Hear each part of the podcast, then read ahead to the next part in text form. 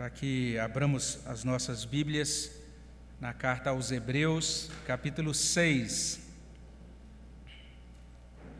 Depois de um tempo aí celebrando o aniversário da igreja, depois celebrando a Páscoa, finalmente a gente retorna às meditações na carta aos Hebreus, né, no mesmo dia em que a gente retorna também aos cultos presenciais.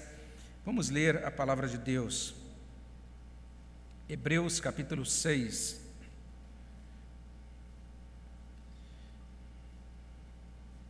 Hebreus 6, de 1 a 3. Se você quiser ler comigo, convido você a ler comigo a palavra do nosso Senhor. Hebreus 6, 1 a 3. Leiamos.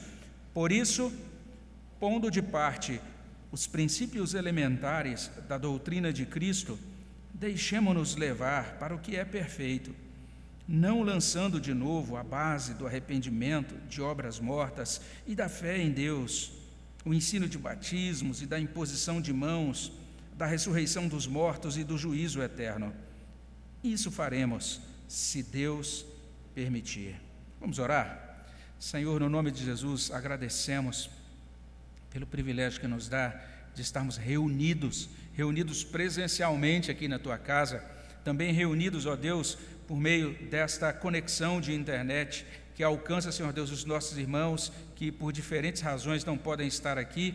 Nós somos muito gratos porque entendemos que o Senhor é o Deus da comunicação. O Senhor começa a tua palavra falando e o Senhor, ó Deus, inclusive manda o teu redentor, que é chamado de a palavra, o Verbo. E, ó Deus, sempre que o Senhor aviva, sempre que o Senhor, ó Deus, quer agir na vida do teu povo, o Senhor aviva o teu povo por meio da tua palavra. Então, ó Deus, estas aberturas, essas possibilidades de comunicação, de conexão, são bênçãos que o Senhor nos dá. E pedimos, ó Deus, que não apenas a conexão digital ou a conexão aqui presencial entre homens seja estabelecida, mas, ó Deus, que a conexão do teu espírito conosco, que o Senhor mesmo falando aos nossos corações, que isso seja estabelecido nesse momento e que esses instantes em torno da tua palavra, ó Deus, promovam a glória do teu nome e o bem, ó Deus, daqueles que a ouvem. Nós suplicamos e pedimos essas bênçãos, ó Pai, no nome de Jesus. Amém, Senhor Deus. Se nós fôssemos resumir essa palavra de Hebreus capítulo 6, do verso 1 até o verso 3, nós poderíamos traduzi-la em uma palavra só: avançar. Esta é a palavra. Ou podíamos traduzi-la aqui para uma, uma convocação, né? Vamos avançar, ou avançai. Esse é o grande chamado de Deus para nós nesse início do capítulo 6 dessa carta aos Hebreus. Na verdade, o autor dessa carta está falando sobre esse assunto desde o final do capítulo 5. E se você der uma olhadinha lá para o capítulo 5, a partir do verso 11 até o verso 14, essa foi a tônica lá no finalzinho do capítulo passado. Não é? Os cristãos não podiam ficar paralisados, eles estavam sendo, de certa maneira, é, repreendidos por esse autor da carta aos, aos Hebreus, porque eles pararam pararam no tempo, eles deixaram de progredir, essa era a situação deles. E agora, em Hebreus 6, de 1 a 3, continua esse chamado a esse movimento. A igreja deve se movimentar, os crentes, os cristãos devem se mover, não podem ficar paralisados. E esse movimento agora é explicado em detalhes, já no iníciozinho do capítulo 6. A gente vai ler aqui, logo no verso 1, essa ideia, nós temos de pôr de parte, por de parte é uma das expressões aqui, e nós temos também de nos deixar levar. São esses dois movimentos mostrados aí nesse verso 1. Deixar de lado alguma coisa, pôr de parte alguma coisa e deixar-se levar em determinada direção. O texto no verso 1 traz isso. Por isso, pondo de parte, e ele prossegue: deixemo-nos levar. Esses dois movimentos são os movimentos acentuados aí, sublinhados por esse verso 1. E esse verbo que é traduzido aqui por pôr de parte ou pondo de parte, significa literalmente deixar. Na revista corrigida vai dizer literalmente isso: nós devemos deixar. Outra tradução vai trazer assim: nós devemos abandonar. Mas deixar o quê? Pôr de parte o quê? Abandonar o quê? Além disso, quando fala de deixar-se levar, para onde nós devemos ser levados? Então, a carta aos Hebreus começa nos chamando para isso, e ela vai nos mostrar isso, que é preciso pôr de parte os princípios elementares da doutrina de Cristo. Olha só o que o texto diz. Por isso, pondo de parte os princípios elementares da doutrina de Cristo, outra tradução vai dizer assim: nós devemos deixar os rudimentos da doutrina de Cristo. O texto está falando daquele discurso do princípio de Cristo, o discurso inicial, o ensino inicial, aquele ensino que é dado para os primeiros cristãos, os cristãos dos primeiros dias, assim que eles se tornam cristãos, eles são ensinados em determinadas coisas. Então, está falando dessas coisas, desses rudimentos. O texto está falando do beabá das Escrituras, acerca das noções preliminares da doutrina cristã. Desculpem.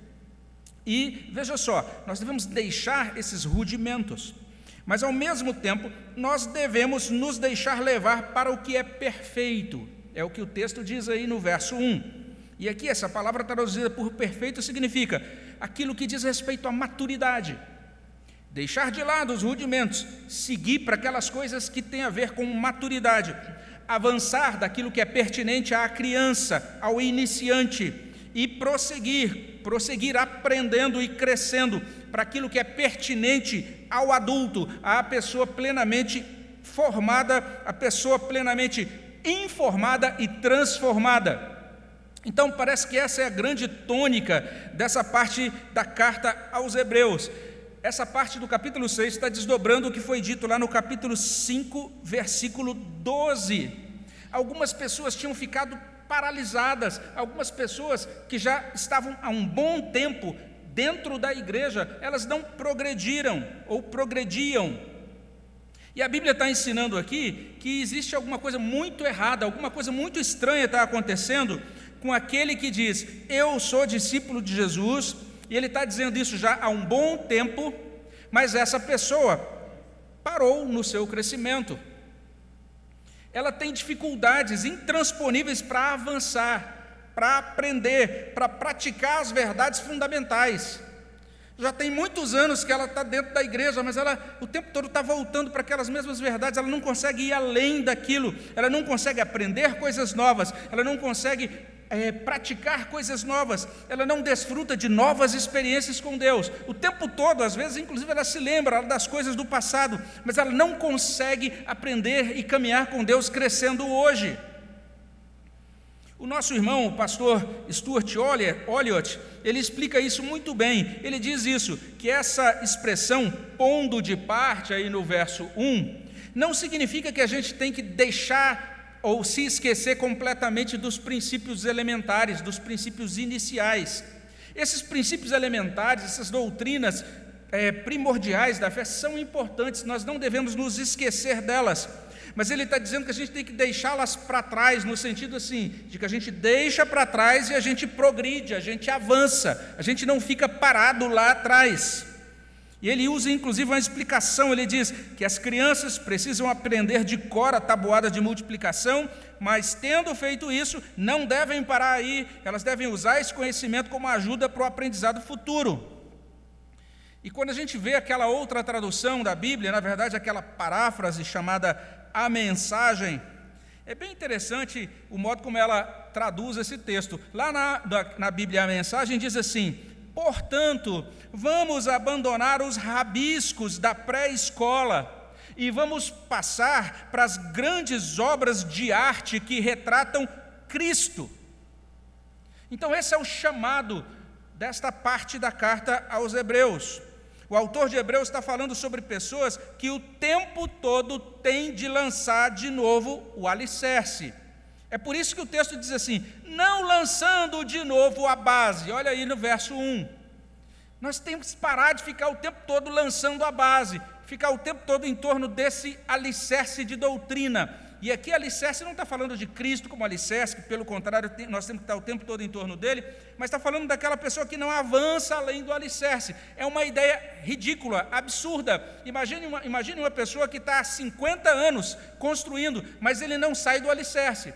Ele termina o alicerce, depois ele volta e refaz o alicerce, depois ele vai, faz outra modificação no alicerce e nunca levanta nenhuma parede. Essa é a situação que é reportada por esse autor aqui de Hebreus. Por isso, o lema, avançai. Ele está dizendo, conclua a base, prossiga com o restante da edificação, da construção. E nesse ponto, Hebreus nos explica o que é essa base. O que são esses princípios elementares da doutrina de Cristo? Que princípios são esses que devem ser conhecidos por todos os cristãos? Primeiro, nós precisamos saber como a vida com Deus começa. Além disso, nós precisamos saber como a vida com Deus progride.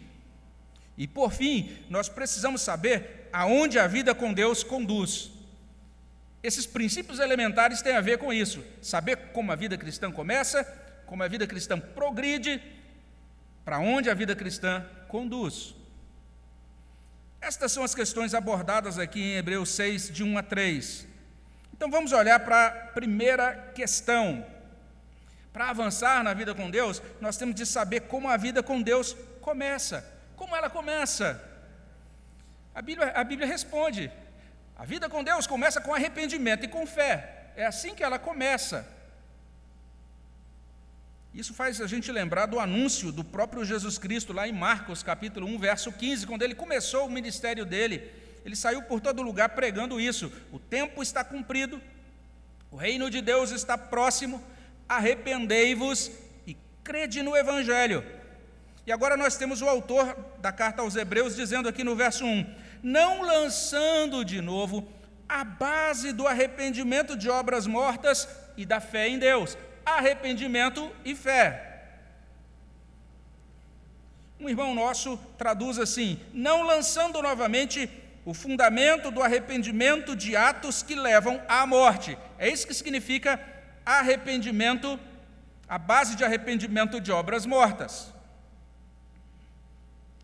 Tem um servo de Deus que diz literalmente que arrependimento aqui não está falando daquela situação que nós terminamos de experimentar no início do culto. No início do culto, nós fizemos uma oração pedindo que Deus perdoasse os nossos pecados. Na nossa vida cotidiana, nós, como cristãos, eh, nos colocamos diante de Deus e pedimos que Deus perdoe os nossos pecados. A gente se fia ali em 1 João capítulo 1, verso 9, né? Se confessarmos os nossos pecados, Ele é fiel e justo e Ele então vai perdoar os nossos pecados e nos purificar de toda injustiça. Essa é uma experiência cristã cotidiana ao longo da nossa caminhada nessa terra. Mas parece que o arrependimento que é mencionado aqui em Hebreus capítulo 6 é aquele primeiro arrependimento, é aquele arrependimento que acontece no ato da nossa entrega a Cristo. É o arrependimento no momento da nossa conversão. Ele está falando sobre conversão. Conversão sempre tem esses dois lados: arrependimento e fé. Então, essas obras mortas se referem àquela experiência. O texto está dizendo isso. É assim que a nossa caminhada com Deus começa. Com essa consciência de que nós somos pecadores. Com essa consciência que nós, de que nós quebramos aquele pacto de obediência perfeita que Deus estabeleceu em Gênesis 2, 16 e 17 com a consciência de que somos réus de morte diante de Deus, que ofendemos a santidade de Deus com o nosso pecado. A King James atualizada traduz assim: ela fala do arrependimento de atitudes inúteis que conduzem à morte. É assim que começa a nossa vida com Deus nesta terra.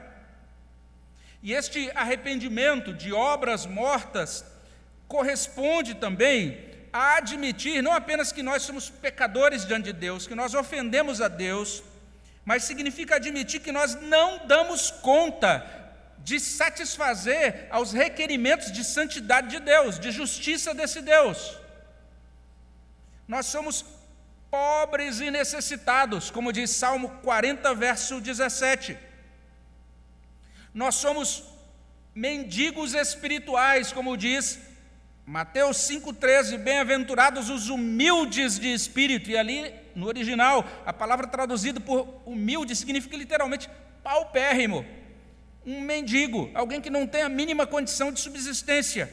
Esses, os humildes de espírito, terão o reino dos céus. esse arrependimento, chamado arrependimento de obras mortas, corresponde a gente admitir que nós não conseguimos salvar a nós mesmos. E mais uma vez aqui, essa tradução da Bíblia a mensagem nos ajuda muito. Diz assim: que esse arrependimento significa virar as costas para a salvação da autoajuda.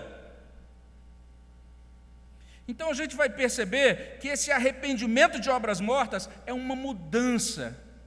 É uma mudança no modo da gente enxergar a nossa relação com Deus. É uma mudança no modo da gente interpretar o nosso comportamento nesta vida. Literalmente, é uma guinada radical na nossa mentalidade e também na nossa conduta. Olha como a vida com Deus nesta terra começa. Começa com arrependimento de obras mortas.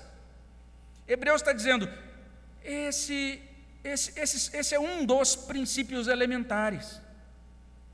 Essa é uma das coisas básicas, o beabá da fé que vocês têm que saber. Já deviam saber há muito tempo. E ele prossegue então dizendo que esse arrependimento de obras mortas é apenas um dos lados da moeda da conversão. O outro lado é fé em Deus. Ele diz: arrependimento de obras mortas e da fé em Deus, aí no verso primeiro. E fé em Deus, nesse contexto, corresponde à alma admitir que não existe nela própria virtude e nem poder para salvação Daí ela se volta para Jesus Cristo. E ela entende que Jesus Cristo é o resplendor da glória e a expressão exata do ser de Deus, como diz Hebreus capítulo 1, 1 versículo 3. A alma deixa de confiar em si mesma, ela deixa de lutar, ela deixa de se esgotar, ela se entrega, ela encontra paz na confiança em Jesus Cristo, que é chamado de o Filho Hebreus 1, 2. O apóstolo e sumo sacerdote da nossa confissão, Hebreus 3, 1. O grande sumo sacerdote que penetrou os céus, Hebreus 4, 14. O sumo sacerdote compassivo, Hebreus 4, 15. Glorificado, eterno, segundo a ordem de Melquisedeque, Hebreus 5, 5 e 6. E como diz um servo de Deus, a alma recebe a graça de se voltar para Deus com toda a confiança. Arrependimento, fé. Olha como a vida cristã começa. Olha como a vida com Deus começa. Arrependimento de obras mortas, fé em Deus. Toda a nossa culpa, ou melhor, toda culpa por nosso pecado, admitida por nós, toda glória pela salvação atribuída unicamente a Deus. É assim que a vida com Deus começa, é desse ponto que nós avançamos. E a partir de então, o texto de Hebreus vai nos ensinar uma segunda coisa, uma segunda verdade, vai nos mostrar um segundo princípio elementar. Vai dizer que não apenas a gente tem de saber como a vida com Deus começa, mas também nós temos de saber como a vida com Deus progride. E o progresso na vida cristã é abordado aí nesse verso 2, quando ele fala sobre o ensino de batismos e a imposição de mãos. E aqui existe muita diferença de interpretação, muitas opiniões diversas, e se você quiser conhecer algumas dessas diferentes interpretações e possibilidades aí do texto, você pode depois consultar o sermão escrito, que pode ser baixado no site da igreja mas ah, eu quero só chamar a sua atenção para isso. É que, apesar dessas diferentes interpretações, a gente pode chegar aqui a um consenso e pode tentar ah, chegar a um entendimento que seja edificante, consistente com o texto bíblico. Primeiro, o texto fala sobre batismos. Nós vamos encontrar então essa declaração, o ensino de batismos, no plural, está falando de diferentes ou diversos batismos. E a gente pode, a partir desse texto, então, entender isso. E parece que existe uma grande base para a gente afirmar isso, até olhando os documentos históricos, é que a igreja, já desde os primeiros tempos, os primeiros momentos da sua existência nessa terra, ela fazia questão de sentar-se com as pessoas que iam crendo, que iam aceitando Cristo, e ela tinha a oportunidade de ensinar para aquelas pessoas o que significava o batismo cristão. E elas tinham a oportunidade de instruir aquelas pessoas, a igreja tinha a oportunidade de instruir aqueles novos crentes sobre não apenas a necessidade, mas também de que modo o batismo cristão era diferente dos diferentes ou dos diversos batismos ou banhos de purificação que eram praticados pelos judeus e também pelos pagãos. Nas religiões pagãs existia muito essa prática de banhos de purificação. Dentre os judeus, basta a gente verificar que antes de Jesus instituir o batismo, a gente já tem João Batista, por exemplo, é, pregando no deserto e pessoas vindo de diversos lugares para serem batizadas. Se a gente visita Israel, é bem interessante, um dos passeios que a gente faz ali é o passeio à chamada, as escavações da chamada comunidade de Qumran. E quando a gente chega naquele lugar, é bem interessante, você vai ver ali as escavações com os locais então onde eles dormiam, os locais onde eles se reuniam, provavelmente onde eles eh, faziam as refeições, mas o que mais chama a atenção ali em Qumran é uma parte muito próxima do Mar Morto, é deserto, não tem nada próximo. E aí você vai ver a grande quantidade de piscinas batismais, ou seja, eles praticavam muitas cerimônias de purificação com água. Então existiam várias práticas de purificação com água naquele tempo. Assim como hoje, numa classe de novos membros, né, a gente tem um momento que a gente fala sobre o batismo, explica o que é o batismo. E a pessoa pergunta: ah, mas o batismo presbiteriano é mesmo significado do batismo católico? A gente vai explicar essas diferenças, por exemplo. Parece então que lá no primeiro século eles tinham os ensinos acerca de batismos. Eles podiam, naqueles ensinos, então, é, conhecer a necessidade de receber o batismo, o significado do batismo, a distinção do batismo cristão. Então eu creio que isso aí está de bom tamanho. Eu me satisfaço com esse entendimento do texto. Eu creio que é sobre isso que o autor está falando aqui em Hebreus capítulo 6, versículo 2. Ele está dizendo: olha, vocês agora têm que entender, vocês têm que ir além dos ensinos fundamentais. Dentre esses, esses ensinos que são princípios elementares, um deles são os ensinos de batismos. Mas tem uma coisa muito interessante na doutrina do batismo cristão talvez mais importante do que tudo mais, na minha opinião, é que o batismo cristão é a cerimônia pela qual o indivíduo se, se torna membro de uma igreja local. É o cumprimento da grande comissão. E de, portanto, fazer discípulos de todas as nações, batizando-os em nome do Pai, do Filho e do Espírito Santo. A grande comissão, ela estabelece, de certa maneira, uma, um mecanismo, um dispositivo que nos guarda desse vírus dos desigrejados.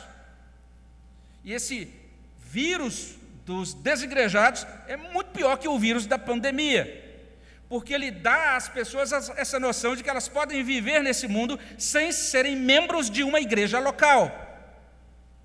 Como é que a gente progride na vida com Deus nesse mundo? É sendo batizado, se tornando membro de uma igreja local, é vivendo uma igreja local, é passando pelos momentos de sorrisos, de júbilo de uma igreja local, é passando pelos momentos de dores, de choros de uma igreja local é estando integrado ao corpo real, vivo de Cristo, o corpo pulsante, que às vezes está bem, às vezes está mal, às vezes está forte, às vezes está fraco, às vezes está cheio de energia e às vezes está fraco de marredeci. É fazendo parte desse corpo.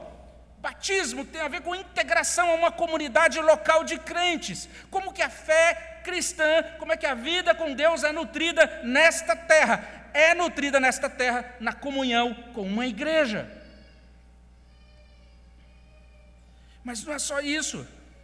O texto fala ainda de imposição de mãos, e aí fica mais complicado ainda. E eu quero convidar você, depois, a olhar lá as diferentes opiniões sobre as imposições, a imposição de mãos. Mas o que a gente pode fazer é simplesmente uma pesquisa bíblica muito rápida. E aqui eu não estou fazendo nada original, estou aqui usando uma cola gospel né, do Kistemacher, que é um comentarista aí do livro de Hebreus.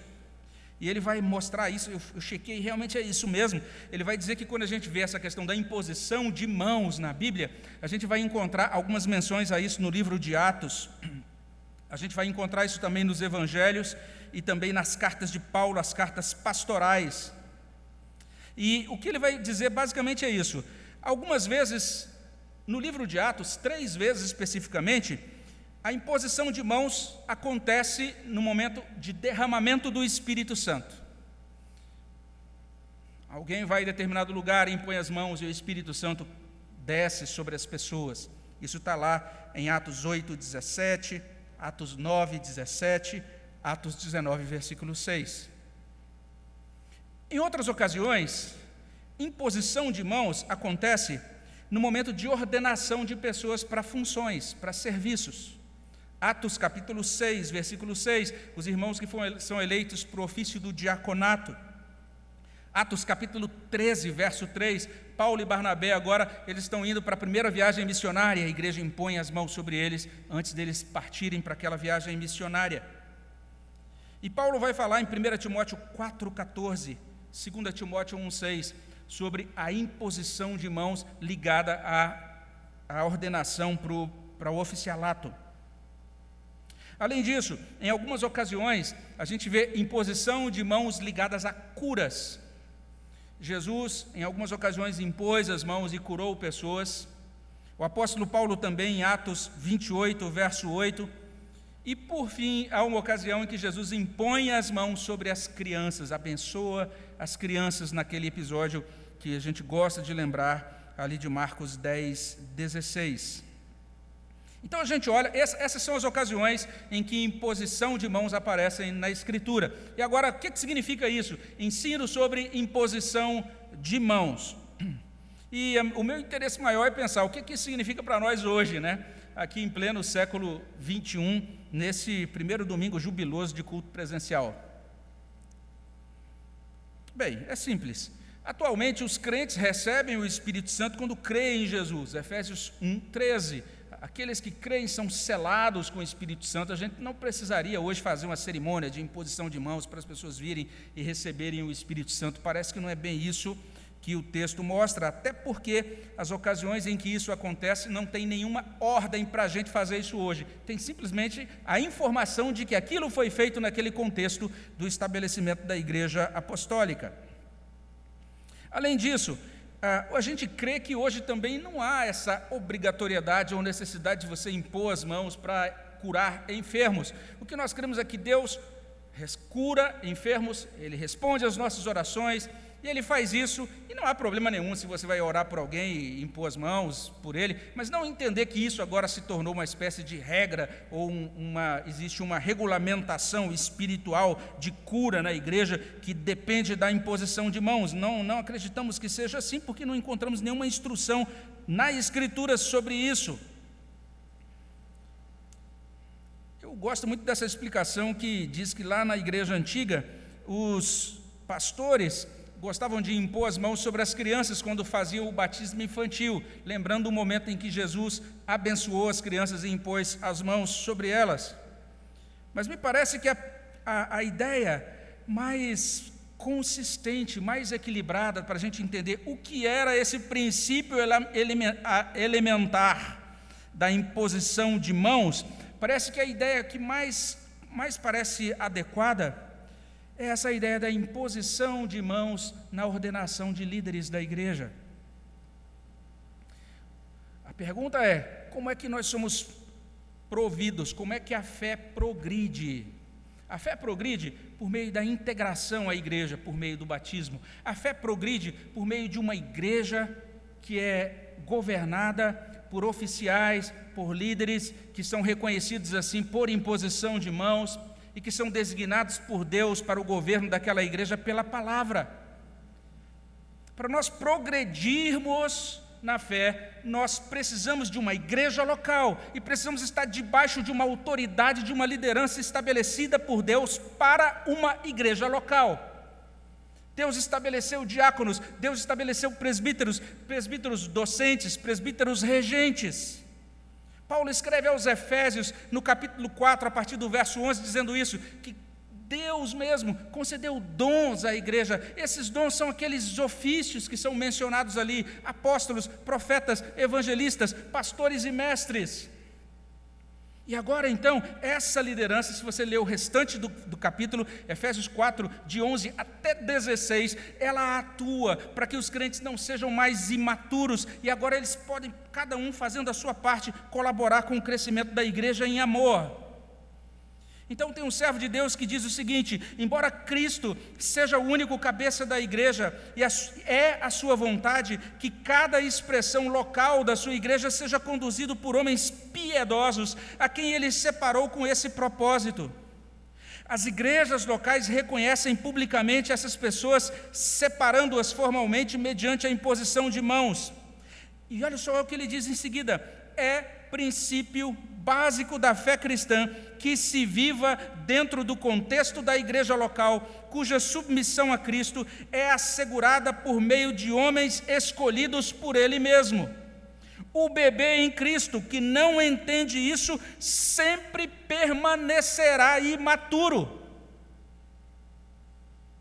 Então nós temos esses princípios, não é nada avançado, é o beabá arrepender-se, crer, tornar-se membro de uma igreja por batismo, entender que ali tem uma liderança que recebeu imposição de mãos, e caminhar debaixo dessa liderança enquanto ela for fiel à palavra de Deus. É assim que a vida com Deus progride. Batismos e imposição de mãos falam sobre como a vida com Deus progride. A vida com Deus progride em comunhão com os irmãos. A vida com Deus progride ligada a um corpo local de cristãos, conduzido por oficiais devidamente instituídos por Cristo, que governam a igreja pela palavra de Deus. Então, nós precisamos prestar atenção nisso. Não há como a vida com Deus progredir no isolamento. Não há como a vida com, com, Deus progredir na minha igreja particular, isolada da igreja de todos os crentes. E se isso não bastasse, Hebreus prossegue declarando em terceiro, em terceiro lugar que nós temos de saber para onde a vida com Deus conduz. Está aí também, isso faz parte dos princípios elementares. É assim que termina o ensino nesses versos 2, no final do verso 2, verso 3. Hebreus menciona o seguinte: o ensino da ressurreição dos mortos e do juízo eterno. E ele conclui no verso 3: E isso faremos, se Deus permitir. Então vamos só organizar isso aqui, organizar aquilo que está sendo ensinado até aqui. A vida com Deus começa com arrependimento e fé. A vida com Deus progride com caminhada na igreja e conduz à vida eterna. Para onde essa vida com Deus nos encaminha? Para a comunhão eterna com Cristo, para a experiência da ressurreição. João 3,16: Porque Deus amou o mundo de tal maneira que deu o seu Filho unigênito, para que todo aquele que nele crê não pereça, mas tenha o quê? A vida eterna. João capítulo 3, 36, que é menos conhecido, por isso, quem crê no Filho tem a vida eterna. O que todavia se mantém rebelde contra o Filho não verá a vida, mas sobre ele permanece a ira de Deus. João capítulo 4, versículo 14, diz assim: Aquele, porém, que beber da água que eu lhe der, nunca mais terá sede, pelo contrário, a água que eu lhe der será nele uma fonte a jorrar para a vida eterna. João 5, 24 e eu confesso que esse é o meu versículo predileto do Evangelho de João. Em verdade, em verdade vos digo: quem ouve a minha palavra e crê naquele que me enviou, não entra em juízo, tem a vida eterna, passou da morte para a vida. Arrependido, confiante em Deus, integrado à igreja, certo da vida eterna. Arrependimento e fé, batizado, integrado, assegurado da ressurreição, livre do juízo eterno. E o autor de Hebreus é o único escritor da Bíblia a usar essa expressão, juízo eterno. Este é o beabá da salvação. Estes são os princípios elementares. Essas são as noções preliminares da doutrina cristã. Basicamente, o que o autor de Hebreus está dizendo é que o discípulo de Jesus Cristo sabe como a vida cristã começa. Ele sabe como a vida cristã progride. E ele sabe para onde a vida cristã conduz. Simples assim. E se nós entendemos isso, a gente pode concluir. E a gente pode concluir perguntando: será que nós compreendemos o que é arrependimento de obras mortas e fé em Deus? Nós entendemos o que é isso? E será que esse ensino da Bíblia sobre arrependimento de obras mortas e sobre fé em Deus já penetrou na nossa mente? Já começou a fazer sentido para nós? Nós já guardamos as verdades sobre o arrependimento de obras mortas e a fé em Deus no nosso coração, do jeito que fala lá o salmista no Salmo 119, 11, na revista corrigida, que é tão bonita essa tradução ali, escondi a tua palavra no meu coração para não pecar contra ti. E a gente pode perguntar mais: será que nós compreendemos esse ensino sobre, sobre esse, esses batismos e também sobre a imposição de mãos? O fato de, no, de nós termos sido batizados faz alguma diferença para nós? faz alguma diferença na nossa caminhada prática com a igreja. O fato da gente ter uma igreja provida de líderes instituídos por Deus faz diferença na nossa vida. Será que a gente vive esse compromisso da comunhão, esse compromisso do serviço, esse compromisso da missão, segundo os exemplos de Jesus e dos crentes da Bíblia?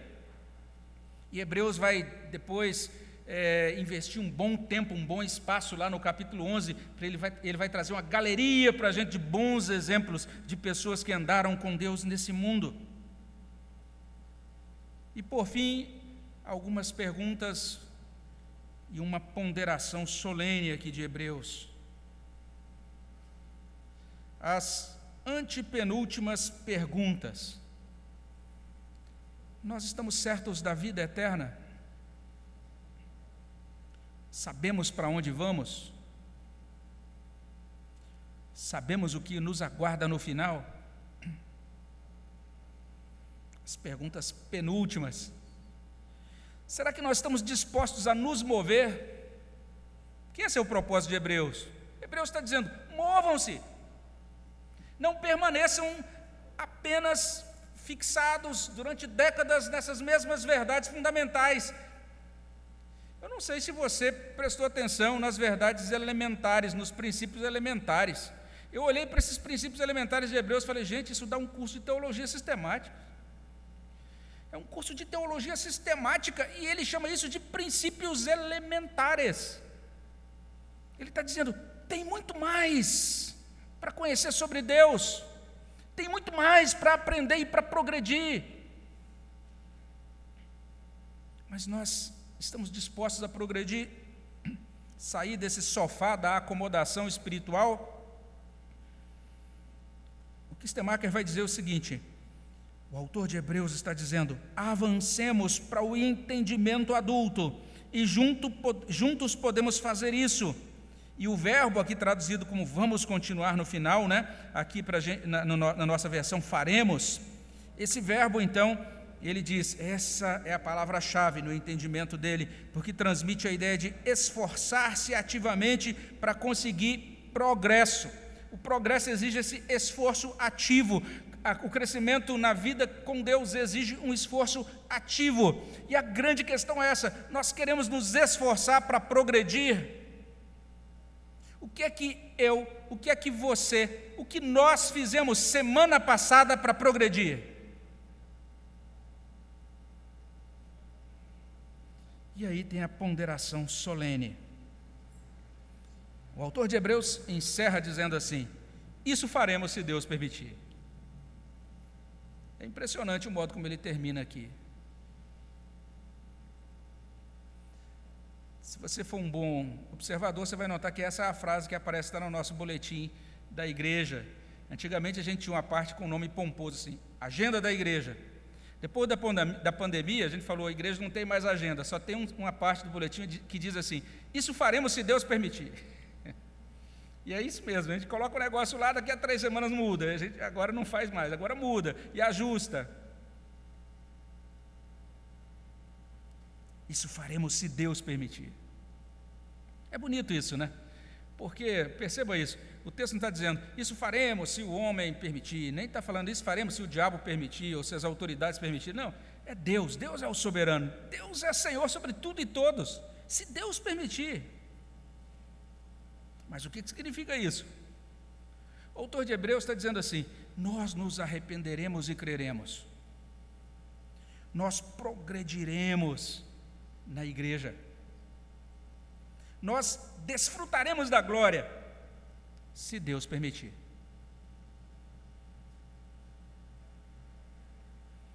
E o sentido, o que significa isso? O que quer dizer esse dito tão enigmático? Isso faremos se Deus permitir. Esse trechinho final é literalmente o versículo dobradiça, que está ligando essa parte de Hebreus com aquilo que vem a seguir, a partir do versículo 4. Isso significa que esse sentido deste final enigmático só vai ser esclarecido semana que vem, no próximo capítulo, ou melhor, no próximo sermão. No próximo sermão, nós vamos poder meditar então no que significa isso. Qual o desdobramento prático disso, especialmente a partir do verso 4 do capítulo 6 de Hebreus. Então você é convidado a continuar ouvindo essas meditações em Hebreus e a estar aqui para ouvir essa próxima meditação baseada em Hebreus 4, 6, eh, a partir do verso 4, se Deus permitir. Vamos orar sobre isso? Senhor, no nome de Jesus, nós queremos agradecê-lo, porque o Senhor nos deu esses, esses princípios, esses ensinos tão fundamentais, tão básicos. E ao mesmo tempo o Senhor nos convoca a avançar, a deixar, ó Deus, para trás aquilo que diz respeito aos princípios elementares, para que nós possamos conhecer mais do Senhor, aprender mais do Senhor ter experiências com o Senhor, caminhar com o Senhor, ó Deus, neste mundo, assim como o Senhor, ó Deus, proveu, concedeu que teus servos caminhassem no passado. Ajuda-nos, Senhor Deus, a avançar.